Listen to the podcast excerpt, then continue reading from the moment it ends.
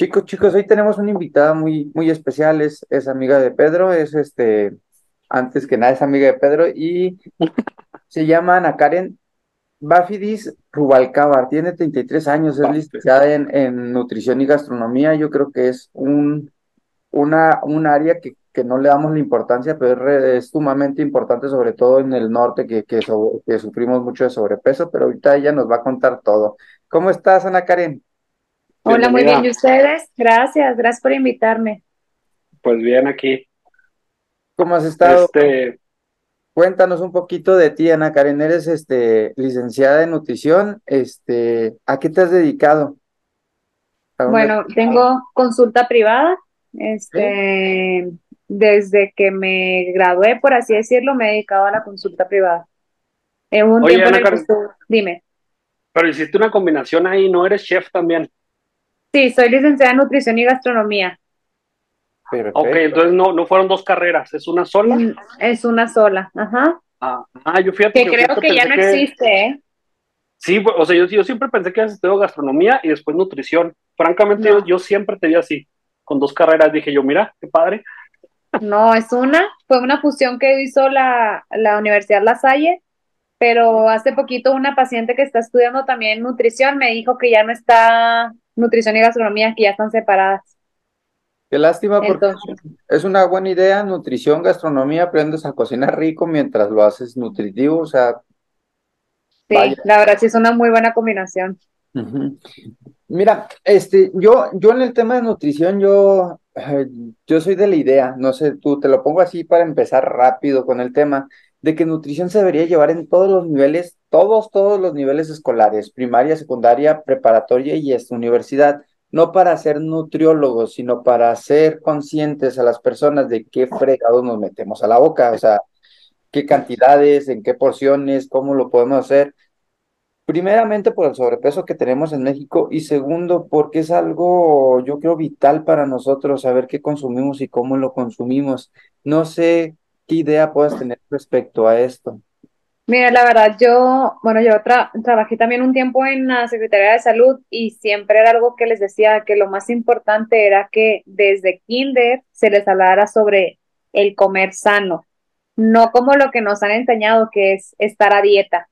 porque todos escuchamos la palabra dieta y es, ya no voy a comer, voy a comer súper feo, este, no me van a dejar comer nada, me voy a morir de hambre, cuando es todo lo contrario. Entonces, si desde chiquitos nos educaban a comer de una manera correcta, podríamos combatir un sinfín de enfermedades. Pero creo que antes de educar a los niños hay que educar a los abuelos, a los papás, porque la verdad es que también se ve mucho el hecho de que, no sé, un, los papás jóvenes, de que, papá, no es que no le des esto al bebé, ¿por qué no le va a pasar nada? Yo te di esto, yo comí esto, y pues es que ya no es lo mismo. Debemos de darnos cuenta de que ya hay más información sobre los, los nutrientes, sobre los alimentos procesados, lo que nos causa, y como que es cambiar el chip a toda la familia, no nada más a los papás, ¿sabes? No sé, es como que un conjunto. Sí, claro. Oye, Ana Karen, pues mira, yo creo que estás en un mercado muy, o sea, tu profesión está en un mercado muy amplio, en- hablando del, del país a nivel nacional, pues por el problema de sobrepeso que tenemos. Y Digo tenemos porque pues yo soy una persona con sobrepeso, ¿no? Y ahorita hablamos un poquito de lo que yo he vivido con ese tema. Me gustaría exponerlo para ver tu opinión también, sin entrar a consulta, no te preocupes. Claro. Pero Esto se paga doble, también creo yo, ya sé, ¿verdad? Pero yo creo que también es este un mercado que no hacemos caso, o sea, no, no hacemos caso, o sea, somos muy inconscientes, como platicaba ahorita Luis y tú también reafirmabas. No sé, eh, eh, es un tema cultural, o sea, ¿qué, qué, qué te has topado en tu experiencia aparte de lo que nos has comentado de que aparte hay que educar a los padres, a los abuelos, más que a los hijos, que pues re- realmente los hijos son dependientes hasta cierto momento de los padres y abuelos, ¿no? Claro, Eh, pues sí es cierto lo que dices tú, no hacemos caso, no hacemos caso a pesar de que hay información, porque la verdad, por ejemplo, algo, digo, hablando sobre refrescos que sabemos todos el daño que nos hacen en consultas de que es que lo tengo que dejar para bajar de peso y siempre les indico para bajar de peso no lo tienes que dejar porque son calorías, al final del día yo puedo calcular las calorías que debes de consumir y te las calculo y listo, sí entra. Pero a mí no me importa nada más que bajes de peso, a mí lo que me importa es nutrir tu cuerpo, es que prevengamos enfermedades. Ay, pero ¿qué tiene? Es de dieta, es sin azúcares. No es sin azúcares, o sea, aunque digas sin azúcares, sí tiene azúcares. ¿A poco no te sabe azúcar? Y luego, bueno, ok, sí me sabe azúcar, pero, ay, ¿qué tanto me puede hacer? Entonces, como que siento que todas estamos en una forma muy cerrados de darnos cuenta de la realidad de los alimentos. Y como dices tú, no seguimos indicaciones. Por ejemplo, no sé, nos hacemos tontos solos, en el sentido de que, ¿qué también comiste esta semana? No, súper bien, este, seguí todo súper bien. Ajá, y lo, en serio, ¿qué comiste? lo, ándale, solo una vez comí pollo Kentucky, solo una vez, sí, lo, pero con papas y refresco. Ah, y luego todavía comí una nieve, o sea, como que no nos damos cuenta de la magnitud que es realmente el meterle estos alimentos a nuestro cuerpo. y aparte que, dime. No, lo hacemos este normal, o sea, como lo normalizamos dentro de nuestra vida, pues qué tanto es un helado. A mí me, me voló la cabeza el día, yo no tengo niños eh, ni, ni cerca, este, pero tengo sobrinos. El día que una vez, no sé por qué razón, mm, alguien estaba escuchando, no sé, pero me tocó escuchar que la cantidad de nieve que, que necesita un niño para cubrir la, el azúcar del día es una cucharada chica la mitad. Dije, no, o sea, no manches, con razón, son unos diablillos, se andan por todos lados, les damos un chorro de azúcar. Ajá, y súmale que no nada más le diste esa nieve, o sea, que a lo mejor le diste un juguito, una galleta, bla, bla, bla. Entonces, pues es que no, no hacemos conciencia y la verdad lo vemos como, ay, ¿qué le va a pasar? Es una vez, no es una vez con esa vez tiene el niño para que le des una carga bien fuerte a su organismo. Oye, ¿y sabes qué, veo yo también? Por ejemplo, bueno, pues yo soy del 87, yo nací en el 87, crecí en los 90, fue mi, mi infancia, por así decirlo, y yo veía mucho tema de sobrepeso en, en, adultos que yo veía así como que muy lejos, ¿no? Llega mi adolescencia, llega mi adultez, de hecho yo empiezo a hacer este sobrepeso cuando empiezo a trabajar por el sedentarismo, viajes, etcétera, ¿no? Porque antes yo hacía mucho ejercicio. A lo que voy también quiero en este punto es que veo yo que cada vez sabemos más gente, a pesar que haya más campañas contra el sobrepeso. O sea, yo veo más gente con sobrepeso ya. Este, y, pero también veo mucha campaña, veo mucho nutriólogo, veo mucho este tema de, oye, pues mira, hay esta cocina que te prepara los alimentos con, con, con la dieta que te den o con el régimen alimenticio que te den, y aún así veo un, crecimiento exponencial en cuestión del sobrepeso, sobre todo aquí en la ciudad de Chihuahua, que es donde yo habito, ¿no? Donde vivimos. Eh, aquí, aquí, aquí somos demasiado inconscientes, este, es, es, el ritmo de vida, de que, oye, ¿sabes qué? Pues mira, llevo mejor por una hamburguesa así de, de las cadenas comerciales que conocemos, en vez de invertir una hora haciendo mi caldo de pollo, ¿no? O sea, ¿qué onda? ¿Qué, qué te topas con eso? Sabes que sí, sí es cierto, o sea, bueno, me topo mucho con él, no tengo tiempo, eh, es que no me alcanza y la verdad es que yo entiendo que, que hay gente o personas que tienen su día más saturado de actividades, pero realmente siempre, o sea, a lo mejor yo soy muy intensa con los horarios o así, pero por ejemplo, no sé, pregunto, ¿y a qué hora te levantas por lo general? No, que a las siete, nada te cuesta levantarte a las seis, o sea, no es nada descabellado, ¿sabes? Como el organizar un poquito más tu tiempo para poder lograr eh, desayunar algo saludable o hacerte una comida saludable, o sea, no te quita nada de tiempo. Por ejemplo, algo que, no sé, yo les pongo en el menú, es un ejemplo de desayuno, chilaquiles. Te lo prometo que hay un sinfín de pacientes que me dicen, no, qué complicado, voy a perder demasiado tiempo. Y yo, ¿cómo? Pues si solo vas a quebrar unas tostadas que sean de las que son horneadas, que no están fritas, te vas a echar una salsa y te haces los huevos. ¿Mande? Ya en el al súper, te venden los totopos ya nada más para echarlos. ¿Verdad? O sea, es algo bien sencillo, pero siento que nosotros como que queremos todo práctico y al momento, sin hacer un esfuerzo. Y luego todo lo vemos como un sacrificio. Ay, es que tengo que comer sano para estar flaco. Tengo que comer sano para estar saludable pero realmente no es sacrificar tanto porque la verdad se come súper rico comiendo balanceado, o sea, no hay sacrificios tampoco tan fuertes. Algo que ahorita comentabas tú de la hamburguesa, tengo pacientes que aún así les pongo hamburguesa y todo, de que no puedo creer que voy a comer esto, o sea, ¿cómo? ¿No me vas a hacer engordar? Y yo, no, ¿cómo te va a hacer engordar? O sea, pues sí, lo, para mí lo más importante es cuidar tu salud. Puedo meter todo en tu menú, cocinándolo tú de una manera saludable. ¿Por qué? Porque me interesa que lo cocines tú Cuando vamos a las cadenas, a cualquier restaurante, siempre el, el aceite que usan para cocinar es aceite reutilizado. Y por lo general, aparte de ser reutilizado, es aceite de canola o algún tipo de aceite que no se recomienda. Debemos de cocinar de preferencia con aceite de aguacate o de coco.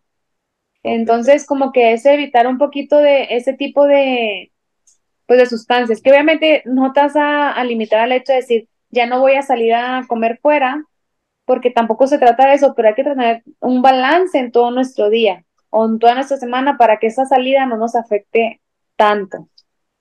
Sí, y que, y qué curioso, pues a eso es a lo que me refiero, que tenemos que educarnos. Tú recomiendas el aceite de coco y aguacate, es la primera vez que yo lo escucho. Yo siempre relacioné un aceite bueno, el de olivas. ¿Sí me explico? O sea, y es lo que relacionas y es en lo que en la casa, cuando nos podemos dar este lujo, porque también es más caro, es el que compramos para cocinar. O sea, es parte de nuestra no nuestro no saber, o sea, por eso para mí es básico enseñarlo. Otra de las razones por las que yo también creo, considero que comemos mal, es porque dile a una mamá que no tiene recursos, tienes que llevar a tus dos, tres hijos y hacerles el desayuno, un huevito y todo esto, le salen 150 pesos, 100 pesos.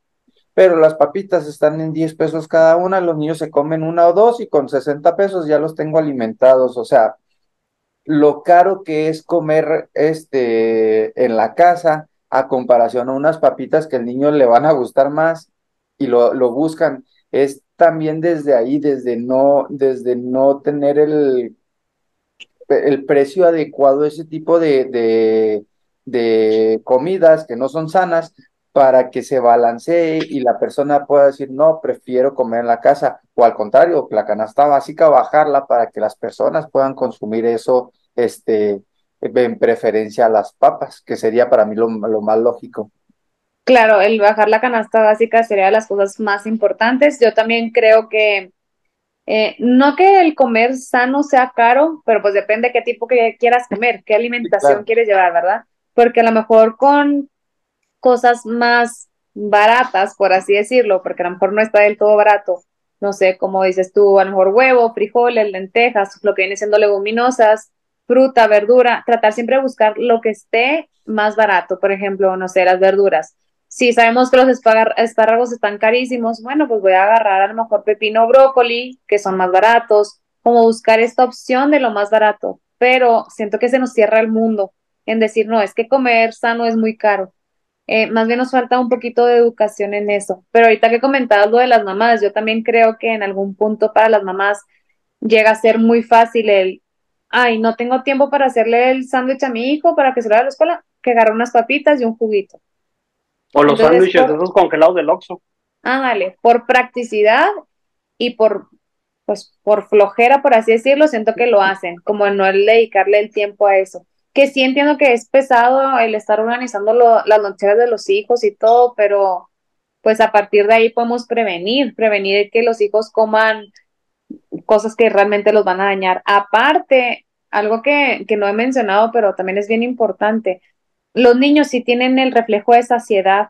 Saciedad es cuando comemos y sabemos que ya estamos llenos. Nosotros los adultos lo hemos perdido, entonces comemos hasta estar a reventar o comemos hasta terminarnos el plato. Todavía existen los papás que obligan a los niños a acabarte el plato. De aquí no te paras hasta que no te acabes el plato. Pero ya no tengo hambre. No, te lo acabas. Entonces ahí tú estás haciendo que tu hijo empiece a ingerir más alimento de lo que realmente necesita.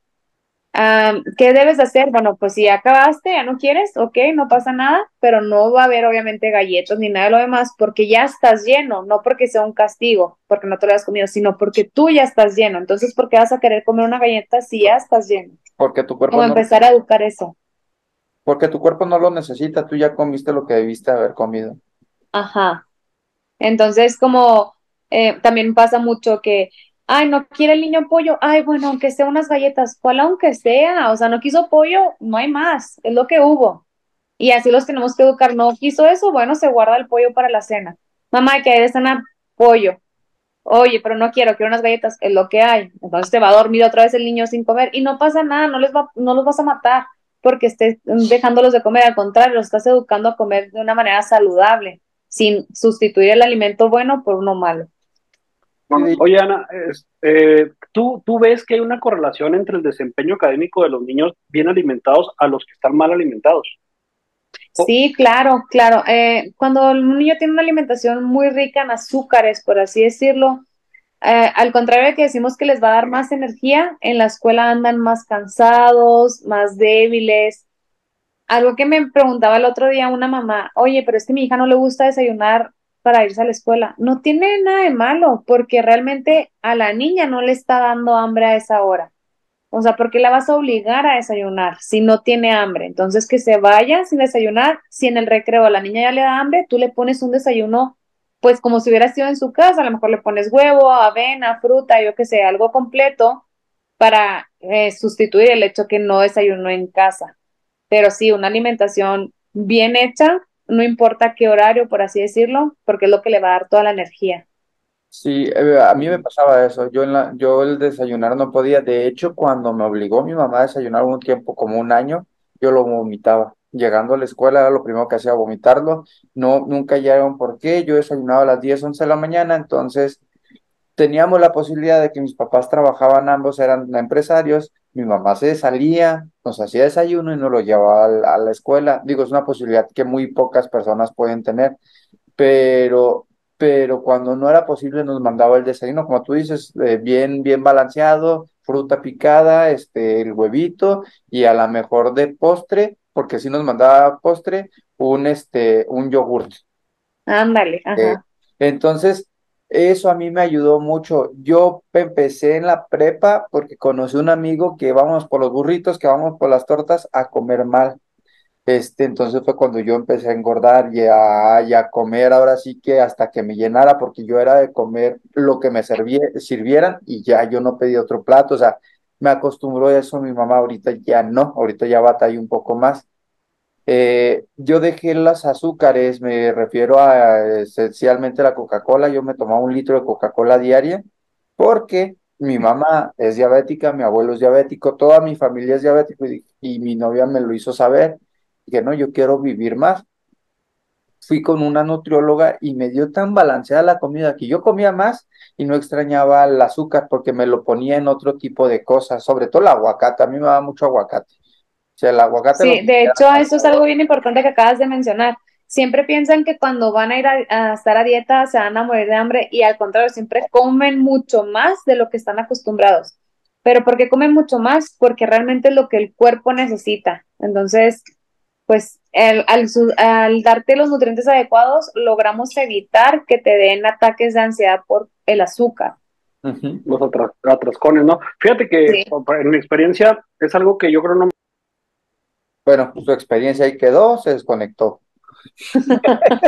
Hasta que se conecte nos dice, pero sí, o sea, para, para mí fue algo muy, muy chido por estar con el apoyo de la nutrióloga, y ni siquiera hacia mí, era nutrióloga mi novia y tuvo la, la amabilidad de atendernos a los dos.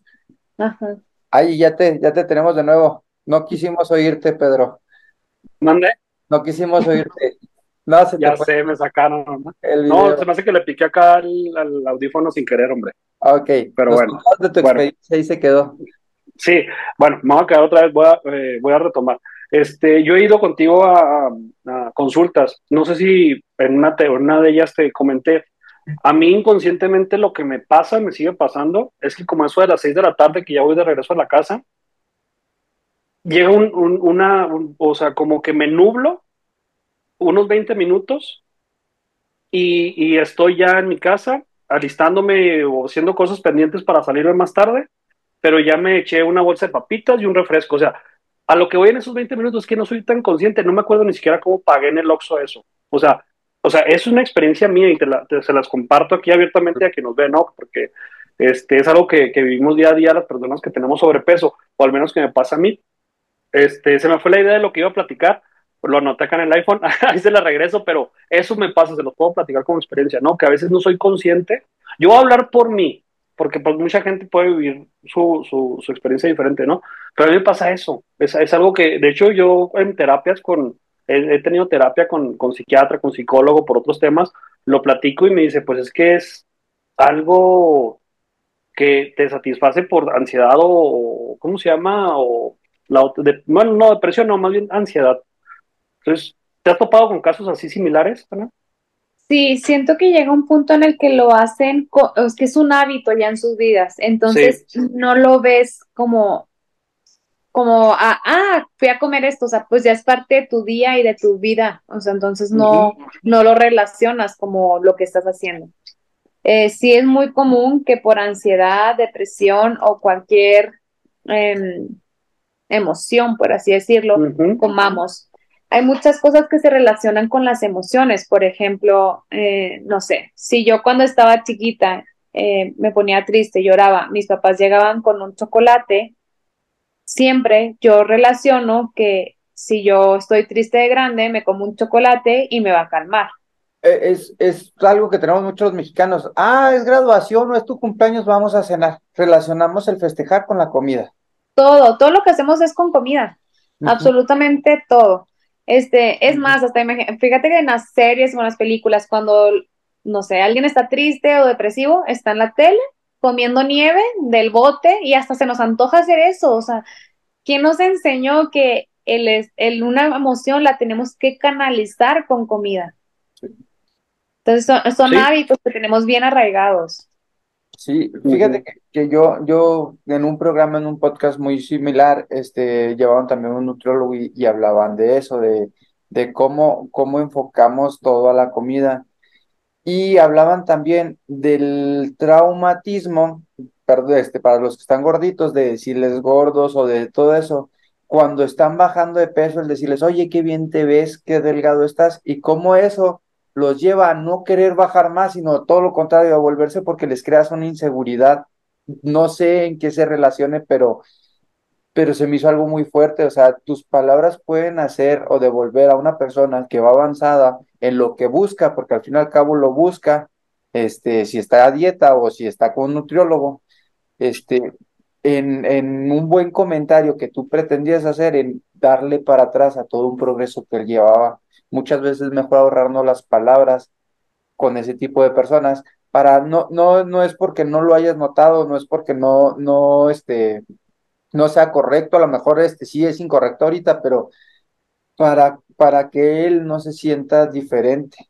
No sé, a mí me pasa con el ejercicio, yo empiezo a hacer ejercicio y me dicen, oye, te ves muy bien, estás haciendo ejercicio, y ya no me dan ganas de ir a hacer ejercicio. No sé a qué se deba, pero me pasa. Yo creo o lo que hemos logrado nosotros detectar en consulta es que cuando les dicen, más bien se confían. Se confían en, estoy avanzando súper bien, entonces, ah, pues ya puedo picotear poquito por acá, ya puedo picotear poquito por acá y no pasa nada. Entonces, pues por ejemplo, yo en consulta siempre que veo que van avanzando, pues sí les tengo que avisar cómo van avanzando, ¿no? Y todo pero siempre les digo, no te confíes, porque este, este progreso es, no es lineal nunca. Hay momentos muy buenos, momentos muy malos, momentos neutros, porque no nada más influye el que estás comiendo, influye tu estrés, eh, tu actividad física, tu descanso, o sea, influyen un chorro de cosas, entonces, pues no te confíes nunca, no sé, siempre digo, y aparte, eh, lo más importante en este progreso es entender que se va a volver un estilo de vida, no que va a ser logro bajar para el evento que tengo en un mes y en cuanto pase ese evento me vuelvo a descargar, porque pues obviamente vas a volver a subir, o sea, no es que haya un rebote, porque el rebote realmente no, o sea, sí existe, ¿por qué? Porque vuelves a comer como antes, pero si tú sigues comiendo igual, no tienes por qué volver a subir. O, o peor, porque yo esto, lo, yo esto también lo noté, cuando estoy con la chica, yo el 15 días bajé como 8 kilos y me regañó. Me dijo, ¿qué hiciste diferente? Estás comiendo menos de lo que te mandé. digo, no. Entonces, ¿qué hiciste diferente? Ah, este, ah, no, esto fue con otra, con otra nutrióloga en la prepa. Le dije, ah, lo que pasa es que empecé a hacer ejercicio. ¿Y por qué no me lo mencionaste? Tú, lo que tú ahorita te estás alimentando ya no es suficiente. Estás perdiendo músculo, estás, o sea, me, dio la explicación, ¿no? Y tenía Pero también lo veo desde, otra, desde otro punto de vista ahorita que llevé la última este, dieta como tal, comía más en cantidad, pero cosas más sanas. Entonces, cuando yo dejé la dieta por cuestiones de que era por un viaje y todo, yo seguía alimentándome igual, pero empecé a comer más carne este, de vaca, más, pero en las mismas cantidades. Entonces ya no comía como antes, comía mal antes, pero en porciones más pequeñas. Ahora empecé a comer porciones más grandes, de cosas que no debo, o sea, donde mi estómago se acostumbró a recibir mucha cantidad de cosas buenas. Ajá. Y claro que se, se manifiesta bien rápido. ¿En qué? En inflamación, en diarreas, en acné. O sea, un chorro de cosas vuelven a cambiar. Sí, sí, sí. Entonces, yo, yo ahorita lo que hago es intento llevar una, una nutrición balanceada, así obviamente te das tus escapadas y todo, pero intento leer qué es, porque muchos te dicen, ah, es que no tienes que rebasar de 3.000 kilocalorías. Ok, ¿y cómo las mido?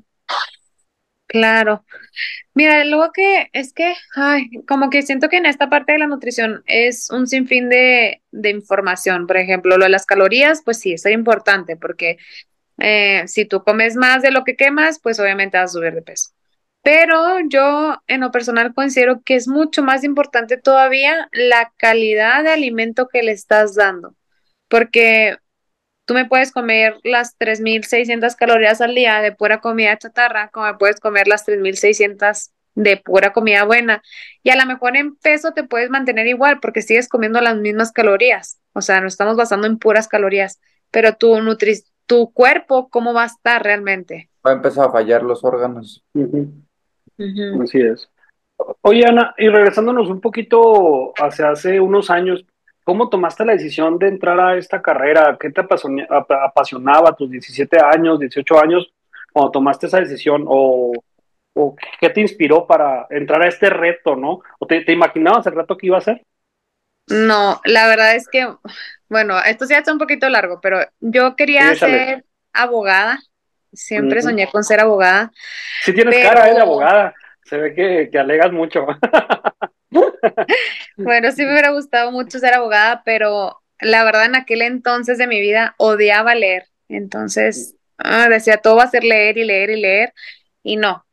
Y un día llegaron a la, a la Salle, que yo estaba ahí en prepa, y nos llevaron el plan de estudio de las nuevas carreras que tenía la ULSA o que iba a tener la ULSA y ahí venía nutrición. Entonces, cuando veo el plan de estudio, todo todas las materias que venían a mí me encantaban.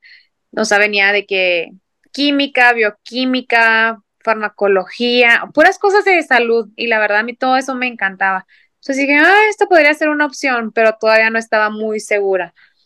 Pero me voy de misiones y en unas misiones, este, una de las niñas de mis compañeras misioneras se pone un poquito enferma, eh, empieza a tener temperatura y así, entonces como que nadie la lograba calmar y lo otra de las compañeras, su papá había fallecido hace unos años, entonces como que entró en pánico al ver que esta niña en la sierra estaba súper grave, por así decirlo, tenían que llevarla al, al pueblo a Krill porque estábamos lejos y así. Total, en ese momento la única que pudo calmar a la otra niña fui yo y esa noche, pues me puse así a platicar con Dios, ¿no? De que debería estudiar algo de medicina. ¿Tú crees que debería estudiar algo de medicina? ¿Que debería estudiar algo de salud? Así, entonces, pues en ese momento ya me quedé dormida y no sé cómo explicarte, pero algo en un sueño pasó que tenía que estudiar algo de salud. Pero siempre dije que medicina es una carrera muy bonita, pero para alguien que no quiere ser mamá, porque o estudias, o trabajas, o eres mamá entonces eran como que yo decía, no, ¿cómo, ¿cómo voy a dedicarme a eso si mi sueño más grande es ser mamá?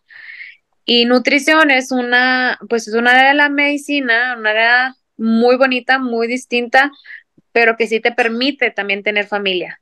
Entonces, para mí lo más importante era, eh, en cuestión de mi carrera, algo que pudiera ayudar y de alguna manera cambiar vidas, no solamente trabajar por, por tener dinero, sino realmente a mí lo que más me importaba era pues cambiarte la vida de alguna manera, o sea, hacer un cambio en ti o en varias personas.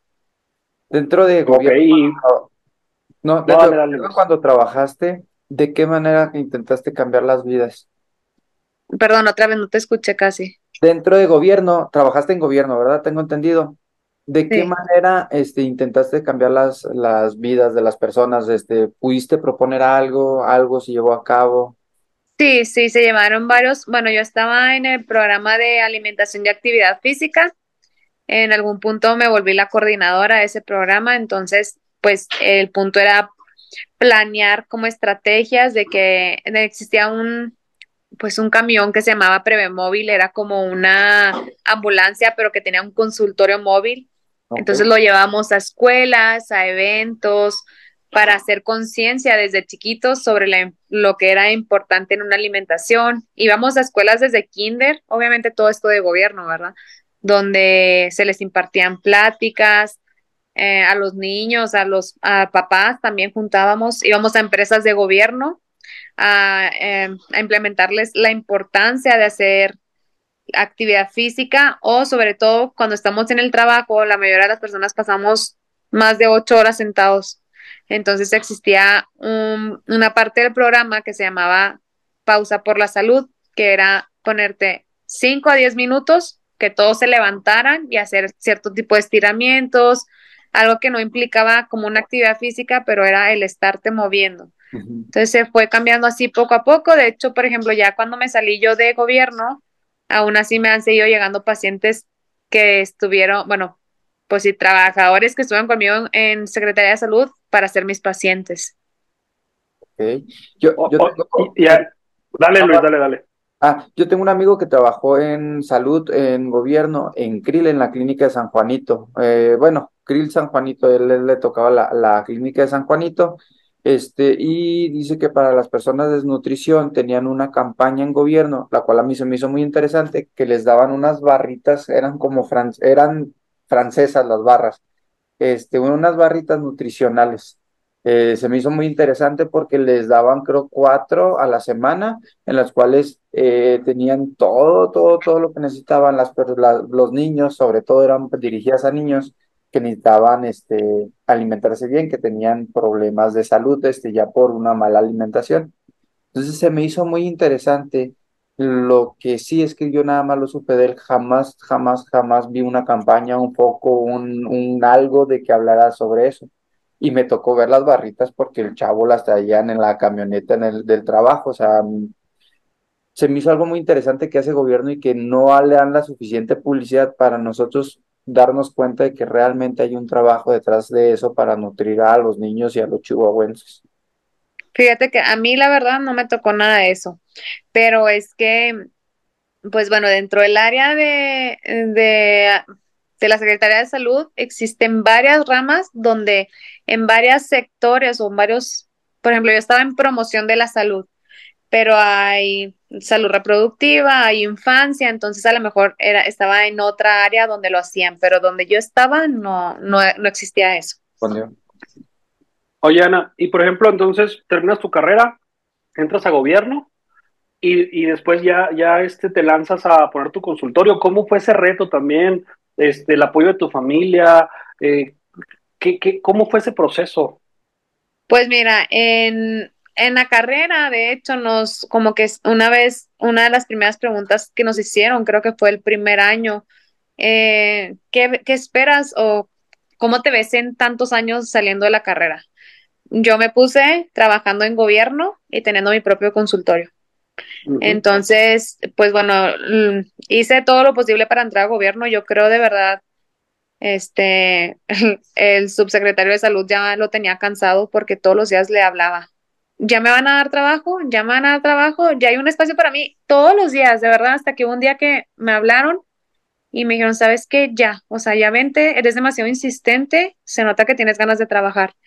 Y ese día que me hablaron para disque entrevista, me dijeron, ya quédate. Y yo, ok, este, y ahí empezó como, como mi trabajo en gobierno. A los meses, una de las veces subí una foto a Instagram, que yo creo ahí apenas empezaba Instagram, pero subí una foto y alguien me, alguien me puso, oye, quiero consulta. Y yo, ¿de qué hablas? No tengo ni consultorio, nunca he dado una consulta, pues así, o sea, consultaba a mis amigas, porque pues como que con ellas fue con las que aprendí a hacer todo lo que era una dieta, ¿no? Entonces, pues me pone este niño que le da una consulta, le doy una consulta y él baja impresionante en un mes.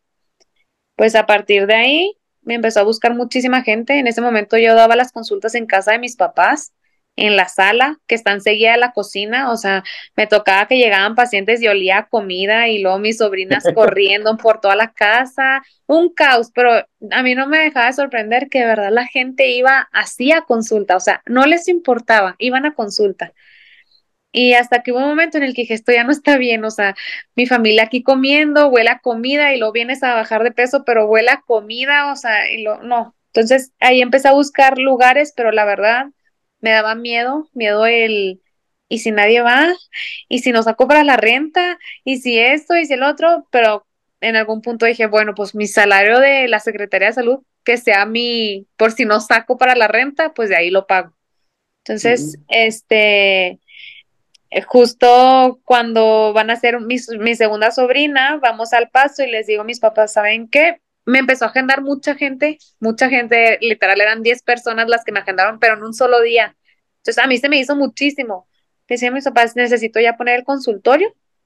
Eh, íbamos al paso porque ya nació mi sobrina y en eso les digo a mis papás, hay que empezar a comprar todo para el espacio que voy a tener yo ya había visto un, en una casa que se compartían como oficina, compartía oficina con unos de mercadotecnia y unos arquitectos. Y a mí me dejaron como un cuartito súper chiquito, era lo que me tocaba. Pero dije, bueno, para empezar ahí estoy bien. Y me fui al paso, empecé a, a comprar cositas para decorar mi consultorio. Y en cuanto regresé el lunes, ya empecé con mis consultas. Y la verdad es que yo puedo decir que para mí no fue un reto, no sé, por, o sea, simplemente fui muy bendecida porque de repente empezó a pasar así, sin hacer. Y el día que dejaste tu trabajo fijo, o sea, fue, o sea, ya no puedo con los dos, este, me, Ah, es más rentable lo privado, ¿qué onda? No, yo sé, mi plan era seguir así, seguir con gobierno y seguir con consultas. Este, ah, ah, tra- mi trabajo de gobierno era de 8 a tres y media y el consultorio iba de 4 a 10. Ujú. pero llegó un punto en el que me sobre, me empezó a sobrepasar el tiempo, por ejemplo, como hago los menús personalizados, llegaba a las 10 de la noche a mi casa y luego me quedaba de 10 a 2 de la mañana haciendo puros menús y luego me levantaba a las 4 de la mañana porque yo tenía que hacer ejercicio, irme bañada, desayunada, arreglada al trabajo, entonces llegó un punto en el que dije, esto ya, ya no me está, ya no me da la vida, pero aparte que ya no tenía tiempo donde agendar más gente, entonces era de que quiero una consulta y yo, híjole, en tres semanas. Y así, entonces ya no, ya no tenía espacios y en la Secretaría de Salud me empezaron a decir que, oye, te vamos a empezar a mandar a México, a Guadalajara, así a cosas, a eventos, a capacitaciones y yo, no, ¿y mis pacientes? Y ahí hablé con la directora y le dije, ¿sabes qué? Ya, ya voy a renunciar, este, ya, ya, o sea, en ese momento quiero renunciar. adiós. Y me dijo, no, no te puedes ir. Y yo, no, sí, ya me tengo que ir. Y presenté mi renuncia, creo que fue como en noviembre, y no me dejaron, no me dejaron ir hasta el 14 de febrero. O sea, Entonces, tres meses más estuviste ahí. sí, estuve ahí tres meses más. Con todo el amor Y ir. sí, y la verdad es que fui muy feliz en gobierno, sí, lo disfruté mucho, aprendí muchísimo, pero bueno, una de las personas que más me impulsó a dejarlo, yo creo, fue en ese entonces, ay, es que no me acuerdo, bueno, no sé qué papel formaba ahí en la Secretaría de Salud, pero era un rango muy importante. Entonces, pues yo fui a hablar con él y le fui a decir de que, ¿sabes qué? Este, la verdad es que necesito que me suban el sueldo, o sea, tengo sueldo como las secretarias y pues eh, digo, no que sean menos ellas que yo, ¿verdad? Pero pues estoy ejerciendo mi profesión y no me están pagando como mi profesión. Y él me dijo, Ana Karen, la verdad es que no te voy a subir el sueldo, no te voy a dar base, necesito que te vayas de aquí, porque si no, nunca vas a crecer. Y a mí me dio como coraje cuando me dijo eso, la verdad, de que yo, mure. Y volví a ir, o sea, como así como me había insistido para que me diera el trabajo, dije, voy a volver a ir. Y volví a ir de que vengo otra vez a pedirte que me suban mi sueldo, eh, bla, bla. Y no, Ana Karen, de verdad, vete, te va a ir mejor. Confía en ti, te va a ir mejor, te va a ir mejor. Y ya cuando me dijo eso, dije, ay, ya no voy a rogar, me voy a ir. sí me va a ir mejor. Y de ahí me empezó a cambiar, este, ya me empecé a dedicar al 100% al consultorio. Muy bien. Pues mira, es, es que es una experiencia muy padre porque va a haber personas que nos escuchen que tomen esto para impulsarse también. O sea, ta- tal vez están en la situación que tú estuviste, escuchen tu experiencia, tu, tu diálogo y, se impulsen a hacer algo más. Puede ser un abogado que también esté trabajando en gobierno y quiera poner su despacho, puede ser una persona que tiene, eh, no sé, eh, alguna profesión, un contador público, ¿no? Pero eso es lo interesante también de estas pláticas. Sí. Sí. Yo, tomando un poquito lo que es gobierno, tú estabas en gobierno estatal me- o, o, o municipal. Estatal. Estatal, ok. Federal implementó hace unos años el eh, etiquetado en, en los productos. ¿Realmente funciona para, para tu punto de vista? Yo como ciudadano no me importa, eh, yo agarro el producto de todas Sí. maneras. Yo creo que no funciona. O sea, ellos buscaron la, el- la finalidad de ellos era que tú al verlo dijeras, "Ah, no, muchas calorías, mucho sodio, mucho azúcar, no. Pero la verdad, por lo que yo he visto, nadie le presta atención. Todo el mundo es, ay, X, me gustan. Ay, no pasa nada. Ay, así me las comía antes. A, mí al principio sí me pasaba de que decía, híjole, te mucho sodio, mucho esto, pero después te ponías a ver todos los productos y es que todos traen sodio, todos traen lo mejor de eso, díganme, no que no lo puedo consumir, sino cómo lo combino para no consumir de más. Ajá. O sea, para mí se fue, fue la solución fácil a un problema muy grande en el que en el cual no ellos no se quieren meter de lleno. Para mí eso yo así lo vi. Un- Una solución X, póngales el etiquetado y, y se va a reducir por arte de magia, aunque la gente no sepa que es el sodio, porque muchos ni, ni siquiera saben. Claro, pero la verdad yo sí creo, o sea, creo que fue una buena estrategia, mas no funcionó como se esperaba. Este, digo, o sea, obviamente hasta yo lo he hecho, he agarrado cosas del Oxxo que tienen todos los sellos posibles, porque pues, digo, bueno, en mi caso yo sí digo, ay, es una vez, o sea, no lo como tan seguido, no lo como realmente nada seguido, pero, pero pues eh, de ahí va el qué tanta conciencia nos está creando el que tenga azúcar, o sea, lo estamos viendo como, ah, si me hace daño, o, ah, esto no tiene muchos sellos. Yo, yo en mi vida, yo en mi vida me he parado a ver esos sellos, ¿eh? En mi vida, o sea, llevan que cuatro años, cinco años, no sé, desde el gobierno actual federal, creo que son, no sé si el anterior, pero han de ser unos cinco años en mi vida, o sea, veo que están ahí los cuadritos negros, letras blancas, pero así como que, ah, tanto sodio, tanto azúcar, la verdad, no. Creo que también quitaron, por ejemplo, que tuvieran personajes los alimentos para niños o los cereales, ¿no? El gansito, este, las azucaritas, que tuvieran así como que animación para que impulsar al niño a agarrar el producto, algo así, ¿no? sí, Sí. Pero pues que Pero- quieras o no, que hayan quitado el monito, ya, ya todo el mundo lo tiene bien plasmado en, Posicionado. Ajá, o sea, ya sabemos. O Y sea, de no todas hay maneras- manera. de todas maneras en los comerciales siguen saliendo, entonces de que los relacionas, los vas a relacionar. Ajá. Sí, eso Hasta sí. el O osito sea, bimbo la llevó. ya sé. que, que los invito a hacer que estrategias muy, muy fregonas, ¿eh? No sé si les tocó la de Bimbo, estuvo muy buena, digo, dentro del marketing eh, mal habido, lo que sea, Bimbo no se podía poner en los panqués. ¿Qué hicieron? Había unos que eran como unas esferitas, ¿sí? Que son hot cakes prácticamente. Pues no lo puedo poner en el etiquetado, pero le pongo al osito Bimbo como sello en el, en el hot cake. Ándale, ajá. ¿Qué hacían? Este, creo que Pupi, el papel higiénico era de ellos. Las servilletas, sacaban las servilletas Pupi, en donde está el perrito junto al osito Bimbo. O sea, lo empezaron a relacionar con las otras marcas que manejan. Malamente buena, este, de o bien o lo que sea, pero fue una frente al gobierno y Bimbo dijo, aquí están mis, mis, mis logos y, y los sigo usando y los sigo generando esa unión. Claro, y que sabes que, que son mensajes subliminales que los seguimos captando. O sea, no, no hay manera de sacarlos, a menos que de plano ya no haya nada ahí presente. Pues sí. Oye, Ana, te- te- tenemos una dinámica.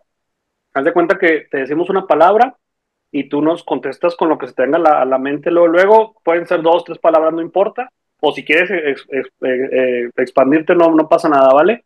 Entonces, este, si me haces el honor, Luis, de empezar, por favor. Claro que Ahí lo sí. tienes en el WhatsApp. La, la, la primera palabra es familia. Amor, unidad, Ok. Embarazos múltiples. felicidad extrema, Dietas milagros. error, Manga gástrica. prevención, cuidado, eh, mantener una, una disciplina. Esto sí me va a expandir poquito. Dale, Eh, dale, dale. No le veo lo malo si lo llevamos a cabo de la manera correcta. ¿A qué voy? Cambiar hábitos antes de hacértela, porque si tú no cambias hábitos, ¿de qué te sirvió solo irte a cortar el estómago? Entonces, cambiar hábitos, eh, ir a, terapia psicológica porque es un cambio bien drástico lo que vas a vivir y mantener nutrición en el proceso, en todo tu proceso, este, que este tipo de solución sea ya porque de plano hay un una obesidad muy intensa, no porque, porque me ha tocado pacientes que están en un peso de solo 8 kilos arriba y se la hacen. Entonces, como, pues también hay que cuidar nuestro cuerpo y hay que honrarlo y respetarlo de la manera que es, lo que, o sea, es el único templo que tenemos, el único hogar. Entonces ahí sí hay que tener un poco de cuidado. Sí, te pueden dar el cuerpo de Cristiano Ronaldo, pero si sigues teniendo la misma mentalidad antes, lo vas a llevar al tuyo en un año. O sea. Claro, claro. Déficit calórico.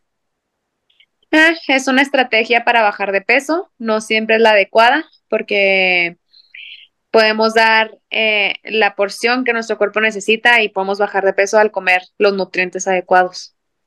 Ok. Eh, pacientes. Se crea una, una, relación muy bonita, una amistad. Eh, la verdad, creo que ellos son mis maestros. Muy bien. ¿Alimentación? La base de todo es la manera de prevenir enfermedades. Chihuahua un estado muy bonito, donde la gente es bien complicada. Este, la gente es muy cerrada, pero es un estado muy bonito, eh, bipolar en sus climas, y me gusta mucho cómo está creciendo. Ejercicio. Híjole, la terapia más, más buena que existe. El ejercicio para mí es, no sé, es vida, es lo que me distrae, lo que me da fuerza, lo que me, me relaja. Eh, no sé, creo que el ejercicio realmente debe ser parte de nuestra vida. Fíjate que esta última, ya es la última, yo la tomo porque yo te considero una persona en ese, en ese concepto, pero que se entienda de, la manera correcta, ¿eh? Influencers. Yo creo que todas las personas influimos en la vida de alguien. Creo que todos tenemos ese poder de influir tanto bien para mal. Eh, tristemente, los influencers que, conocemos, porque bueno, yo no me considero eso, eh, eh, aclarando, pero los influencers que conocemos, yo, yo lo que veo que nos influencian en este sentido es llevar una vida de, de alcohol, de fiesta, de lujos, no, no tanto como el te voy a influenciar a que le eches ganas y busques no sé, trabajo, que cuides tu salud, que cuides, no sé, yo creo eso. Que, o sea, yo, yo, te tengo el concepto bueno porque yo veo tu contenido y, y tú buscas este, dar un mensaje constante, diario, acerca de la alimentación, acerca del ejercicio. Recuerdo que hace unos años que empecé a tener consultas contigo, subías contenido de, de ejercicio, de rutinas, de alimentación, este, le hablabas al público para que cambiara su forma de vida y tal vez también te ayudó para que te diéramos a conocer. Yo te conocí por medio de redes sociales. Esa, esa, es, mi realidad contigo. Y yo creo que también hay, hay influencers como tú, este, para bien, para bien también. Claro, claro, claro. Este, yo creo que sí, o sea, también como dices tú, yo pues obviamente sigo influencers que, que yo creo que me aporten, no, la verdad, trato de no seguir nada de lo demás que mencioné ahorita, sino lo que me aporte.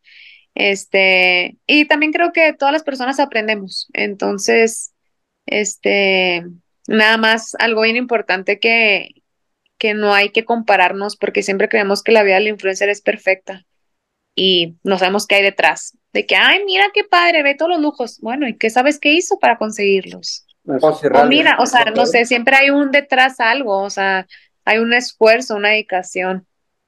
Sí, o, muchas veces hasta un vacío. Uy, sí, eso también, o sea, que vemos, mira su relación tan perfecta.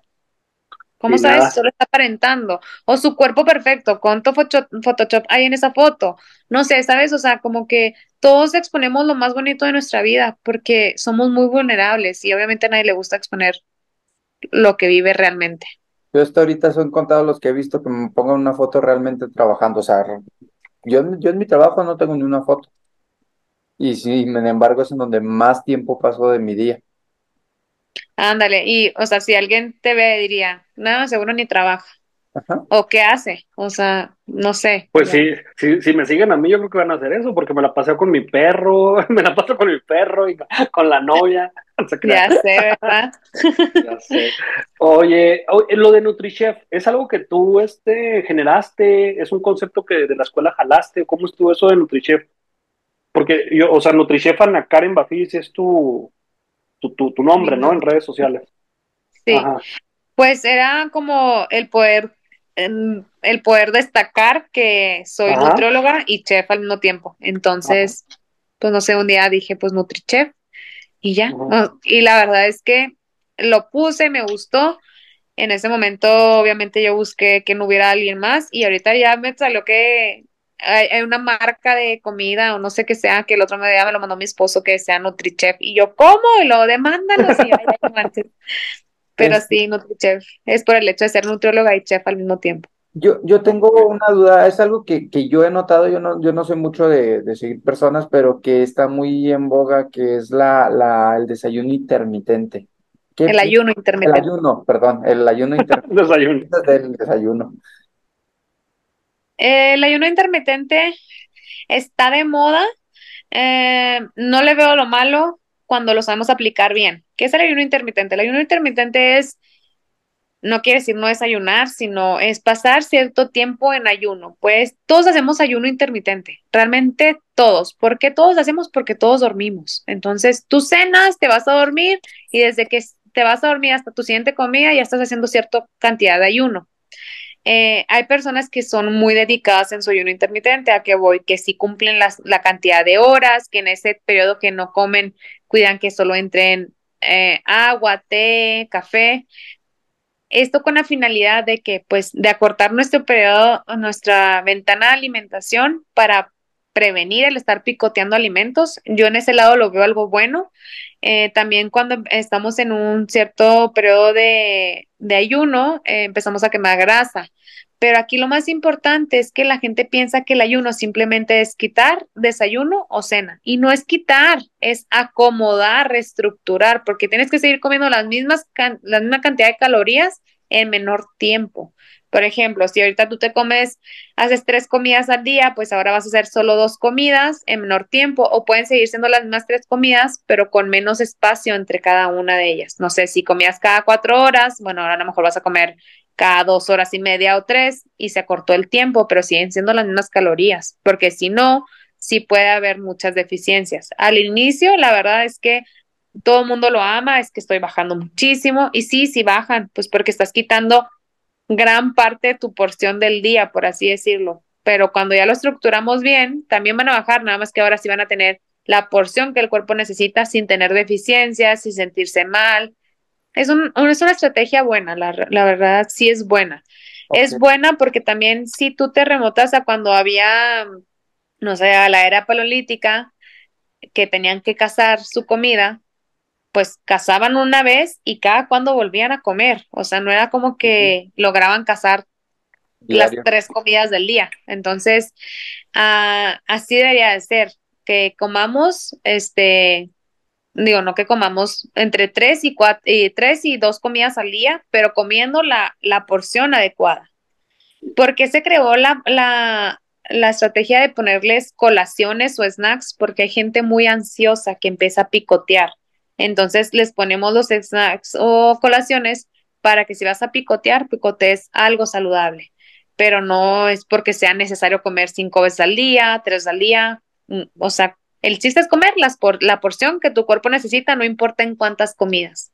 Sí, pues yo, yo tengo entendido que el norteamericano come dos veces al día, entre esos tiene tres porciones al día, en el cual el desayuno es un yogurt, bueno, no el desayuno, la primera come es un yogurt, algo así, después como a las 12, una es su primera comida fuerte, luego a las tres tienen otro, que una fruta, algo así, y luego ya la, la, lo que 5 o 6 de la tarde ellos comen fuerte, que es el filete, ya, pero comen en gran proporción, y ya en la noche que si para, para ya irse a dormir, que si un té, que si algo nada más para, para cerrar el día, comida, o sea, para que no dures tanto tiempo sin comer al día siguiente.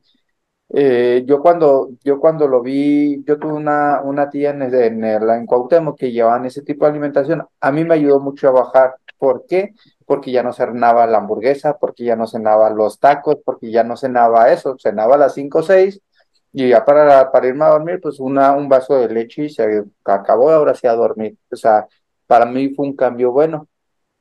Pero yo creo que sí todo está en la alimentación, ¿no? no en las cantidades que, que consumas, no por cantidad, sino por calorías y el beneficio que te trae cada alimento. No es lo mismo la grasa de una carne que la grasa de un aguacate. Ajá, mira, por ejemplo, ahorita que mencionas, este, hay, el que mencionaste lo del ayuno, hay personas que hacen el ayuno y dicen, ah, es que no desayuné, y lo comen en excedente, lo que sigue el día. Entonces, pues a esas personas no le va a funcionar el ayuno tampoco, porque sigues comiendo más de lo que tu cuerpo necesita.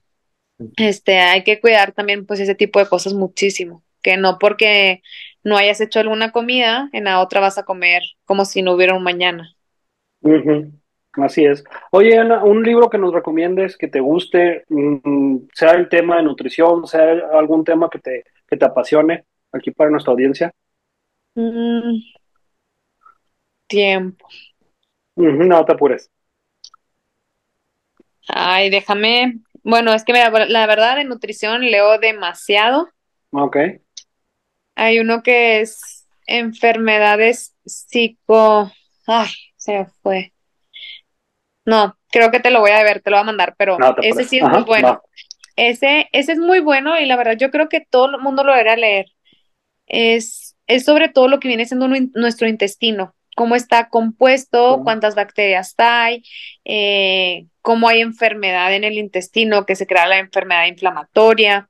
Es, ese está buenísimo, de verdad buenísimo. Y está chiquito, tipo, no chiquito, pero delgadito. O sea, la verdad es que no es como. Unos 80 páginas, 100 páginas. Sí, sí, sí, o sea, es, es ligero. Ah, algo digerible. Ajá, algo digerible. este, sí se los voy a mandar porque la verdad sí, sí es muy bueno. Ok. Muy bien. Fíjate que yo estoy leyendo uno, este, no habla pues, de precisamente eso, se llama el, Mundo y sus demonios, es de Carl Sagan. Está buenísimo. Eh, si eres religioso de que te lo tomes todo a pecho, no, no está bueno. Ajá, porque el chavo eh, lo que hace es, habla de la pseudociencia contra la ciencia. Dentro de la pseudociencia, pues maneja ciertas terminologías que ahorita está muy arraigada, como es Los Ángeles, todo eso. Pero él no ataca como tal a, la, a la iglesia. Dice que inclusive que la iglesia es algo bueno porque te, te crea valores, te crea ciertas cosas, ¿no? Pero está buenísimo porque te dice cómo este, ahorita la humanidad, esos fueron las finales de los 90, eh, en la humanidad solo el 1% de las personas o menos realmente conoce la ciencia como ciencia, o sea, qué se hace, cómo se hace y eso, lo cual es más bajo inclusive que en el oscurantismo, o sea, tenemos ahorita menos científicos que antes. Y lo llevo a esto, ¿por qué? Porque pasa lo mismo con nutrición. Antes a lo mejor no sabía nutrirse, pero no había tanta variedad que se nutrían bien de lo que había. Y ahorita hay tanta variedad y desconocemos tanto el tema que comemos lo que sea cuando sea y como sea, y eso nos lleva al malestar que podamos tener. Claro, y algo ahorita que mencionas de lo de la ciencia, que también la ciencia pues eh, va avanzando, la nutrición va avanzando. Por ejemplo, a mí me toca mucho que es que cómo voy a comer huevo con yemas si tiene colesterol y yo, pues ese colesterol es bueno, o sea, es una grasa buena, es una grasa que se necesita. Entonces, como que sí es cambiar mucho eh, lo que hemos aprendido. Mm, también me ha pasado pacientes que me dicen, ¿cómo va a comer zanahoria? Y yo, ¿por? No, ¿a poco va a comer zanahoria? Y yo, claro, lo, tiene almidón. Y yo, ¡ay! o sea, como que hay mucha desinformación a la vez de que hay mucha información. Y toda la información y desinformación, sí, todo se contrapone entre ellos. Entonces hay que tener como mucho cuidado. Yo siempre les digo lo que, a pesar de que hay enfermedades, no sé, colitis. En la colitis no podemos comer brócoli, coliflor, calabacitas, pepino, lechuga. ¿Por qué? Porque nos inflama, ni leguminosas. Bueno, pero no porque a mí me inflame el brócoli, te va a inflamar a ti también. Cada cuerpo es un mundo, entonces cada quien tiene que aprender a conocer su cuerpo. Es como, es como la leche deslactosada, ahorita todo el mundo la consume cuando la lactosada le quitan la lactosa, si no es alérgico a la lactosa, no te hace ningún bien ni ningún mal, o sea, realmente pues quieres nada más no subir de peso o bajarle las grasas, consume light. Sí, o sea, la, ajá, nadie entiende lo que viene siendo deslactosado realmente. O, por ejemplo, me pasa mucho de que, oye, quiero comer pan de alta fibra. ¿Puedo? Sí, claro, lo. Algo que no engorda, ¿verdad? Y yo, ¿cómo? ¿Cómo? O sea, ¿cómo, cómo que no engorda? Y lo, no, pues es que es de alta fibra. Y yo, no, pues es que solamente tiene más fibra que otro pan, pero no quiere decir que no engorde. O sea, todo en excedente engorda. Cualquier cosa que le metamos en excedente va a engordar. Dijo, dijo yo a un, a un TikToker que, que es lo mismo que tú, este, nutricionista, y, y ella decía que comer un pingüino al día no engorda. Dice, ¿en comparación a qué? Si te comes tres pingüinos al día, trae, creo, 1200 kilocalorías. Si te atascas 3000, pues obviamente no te va a engordar. Te va a hacer mucho mal, pero no vas a engordar. Al contrario, vas a empezar a enflacar. O sea, no es el producto, es lo que consumes en las cantidades que lo consumes. Ajá. Que es lo que mismo que yo te decía ahorita, o sea, si tú mantienes tu misma cantidad de calorías, no importa si es comida chatarra o comida saludable, te vas a mantener en el mismo peso o a lo mejor puedes bajar, pero ¿cómo vas a estar por dentro? Sí, podría. O sea, ajá. Sí. Así es. Oye, ¿y un este podcast, algún documental, alguna serie que nos recomiendes ahí de Netflix, de, de alguna plataforma de streaming o, o de Spotify? Mira, a mí de, bueno, es que a lo mejor eso se relaciona a, a nutrición. En cuestión de todo lo que viene siendo trastornos alimenticios para las personas que, que no conocen muy bien de este tema, está en Netflix, es una película que se llama To the Bone, hasta el hueso.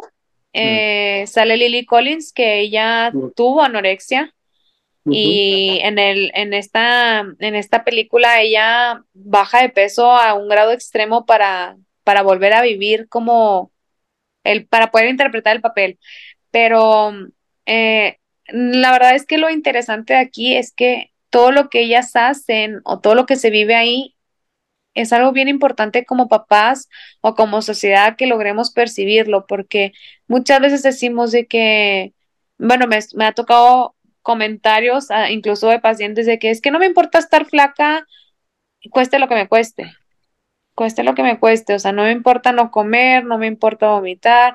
Entonces hay que tener mucho cuidado y empezar a comprender las personas que estamos alrededor de alguien que padezca esto, cómo poderlos ayudar.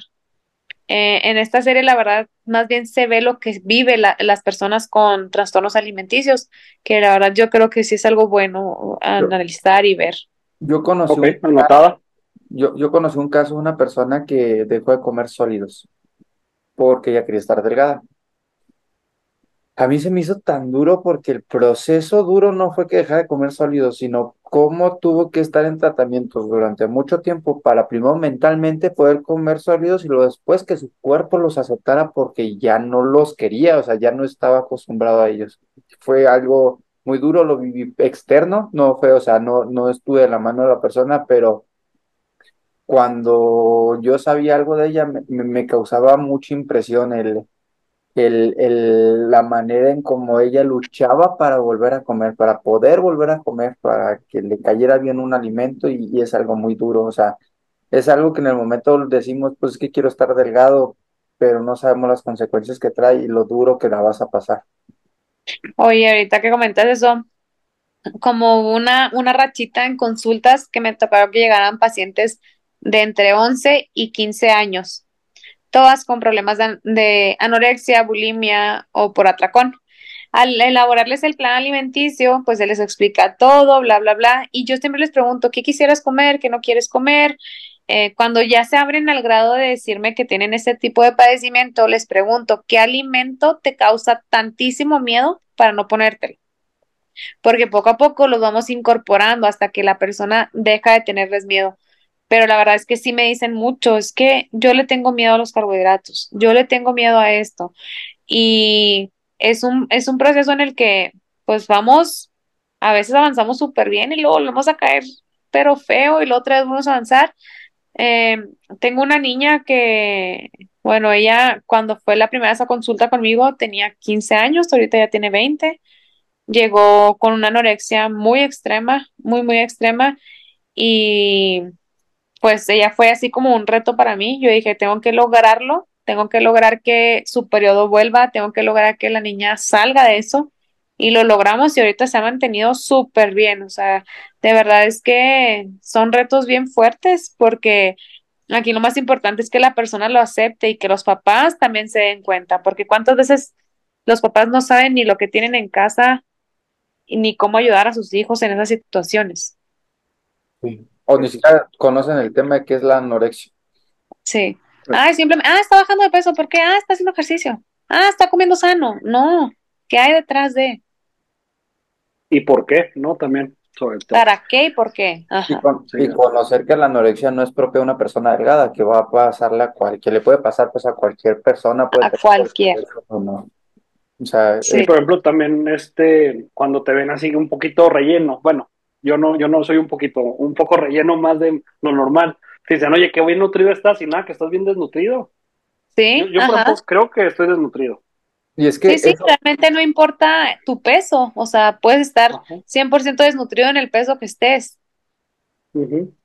Es que de eso viene mucho, yo lo, yo eso lo leí, que viene mucho de, de la idea del medio, de, va, se me fue, de la edad de este, de la etapa de los reyes. ¿Por qué? Porque Ah, el sí. pueblo era delgado, el pueblo no tenía que comer, entonces el rey, para verse poderoso, tenía siempre banquete, tenía siempre, entonces a la persona que engordaba, al, al gordito, lo tomaban como alguien sano, ¿por qué? Porque tiene de todo, porque puede Ajá. comer las cosas que quiera, entonces fue una, una identidad que nos dimos como seres humanos, al gordito lo vemos como alguien sano, alguien divertido, alguien que, que tiene todo lo positivo, cuando realmente hoy en día nos damos cuenta que alguien que está gordito es porque está llevando mal su control alimenticio o tiene alguna enfermedad. Claro, claro, porque también hay no es- personas que tienen enfermedades. Entonces no estoy gordito, me equivoqué de época, nada más. Sí, nada más. Nada más. No te creas. No, como hay este, hay que retomar ese, ese, ese asunto a nivel personal.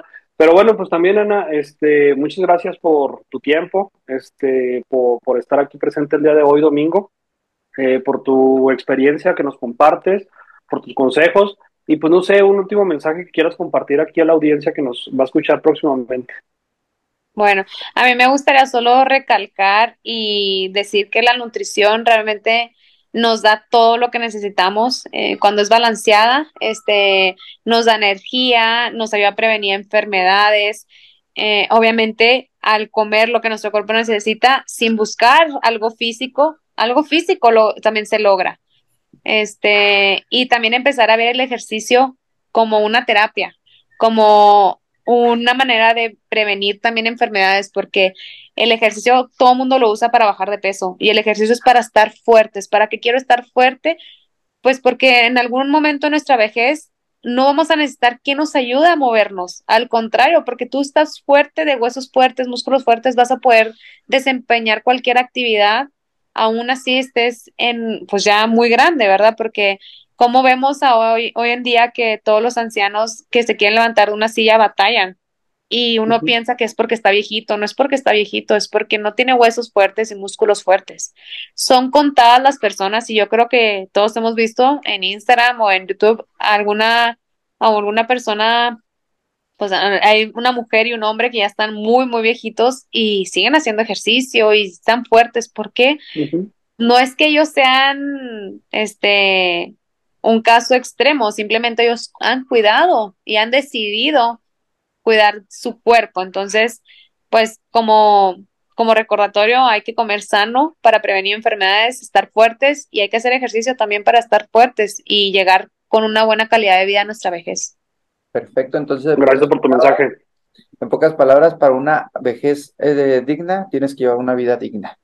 Y Completamente. Chicos, si quieren influenciar a alguien, primero influenciense a sí mismo como con un bienestar, un bienestar psicológico, un bienestar este, emocional, un bienestar nutritivo y un bienestar en el ejercicio. Entonces, con eso, si estás balanceado, todo lo demás se da. Eh, para cerrar, Pedro. No, yo ya, ya cerré, tú muy bien, un mensaje, Perfecto, Luis. no, muchas gracias, Ana. Este fue una, una plática muy chida. A mí, a mí me gusta mucho, me apasiona mucho platicar con personas que hacen la diferencia creo que tú en tu ramo, sea una o cien personas o mil personas o cien mil personas lo estás haciendo, este, cambiarle la vida a alguien no es fácil, pero creo que para poderle cambiar la vida a alguien, primero tú tienes que estar, este, bien contigo mismo, o sea, y, y, y, se nota por lo que nos dices que tú, que tú te encuentras en ese proceso, en esa, en esa etapa de tu vida en donde te sientes bien. Y muchas gracias por, por estar con nosotros y, y poder llevar tu, tu mensaje a, a, todos. Gracias a ustedes por haberme invitado. Muchísimas gracias. ¿Tus redes sociales, Ana, para que te siga la gente ahí? Ok, en Instagram estoy como nutrichef.acabafidis y en, en Facebook estoy como Ana Karen Bafidis. Perfecto. Bueno. También cuando le entres al TikTok nos avisas, ¿eh? ah, um, ya lo bajé, pero no, la neta, no le muevo a nada. dale, tú dale, hombre. Perfecto. Lo bajé y no sé ni qué, creo que también dice Nutrichef, pero la verdad es que ni le he movido, o sea. Bueno, Perfecto, pues bueno. chicos, este, si, si nos llega a ver alguno de tus pacientes y quiere compartir su experiencia contigo, adelante ahí, este, pónganos en los comentarios cómo, cómo Ana les ha ayudado a cambiar un poquito su, su estilo de vida. Esta, esta, yo lo voy a poder compartir también, ¿verdad? Claro que sí. Claro que sí. Perfecto. Vale. Eh, muchas gracias, gracias, buen domingo, nos vemos. Bonito domingo, Saludos a tu bye. familia, igual. Igual, bye. Dios los bendiga, bye. No te vayas.